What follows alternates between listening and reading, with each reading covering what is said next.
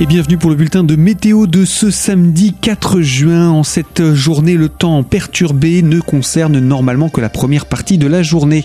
Au matin donc, le ciel est très nuageux à couvert. La pluie s'arrête en début d'après-midi. Pas de grande certitude par contre quant à l'évolution orageuse possible en journée.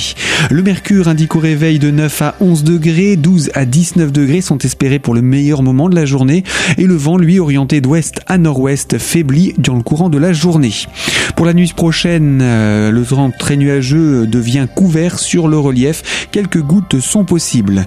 Ce dimanche, en pleine, le ciel reste très chargé avec un ciel nuageux, de courtes éclaircies, pas de précipitations normalement, mais le flux pourrait être sensiblement plus perturbé que prévu. Sur le relief, par contre, le temps se dégrade rapidement, devenant de plus en plus instable. Ciel couvert donc et avec une tendance orageuse le matin, un développement d'orage prévu l'après-midi, une possibilité d'averse dès la fin de matinée, mais surtout de fortes averses l'après-midi, la force de la dégradation orageuse étant difficile à évaluer.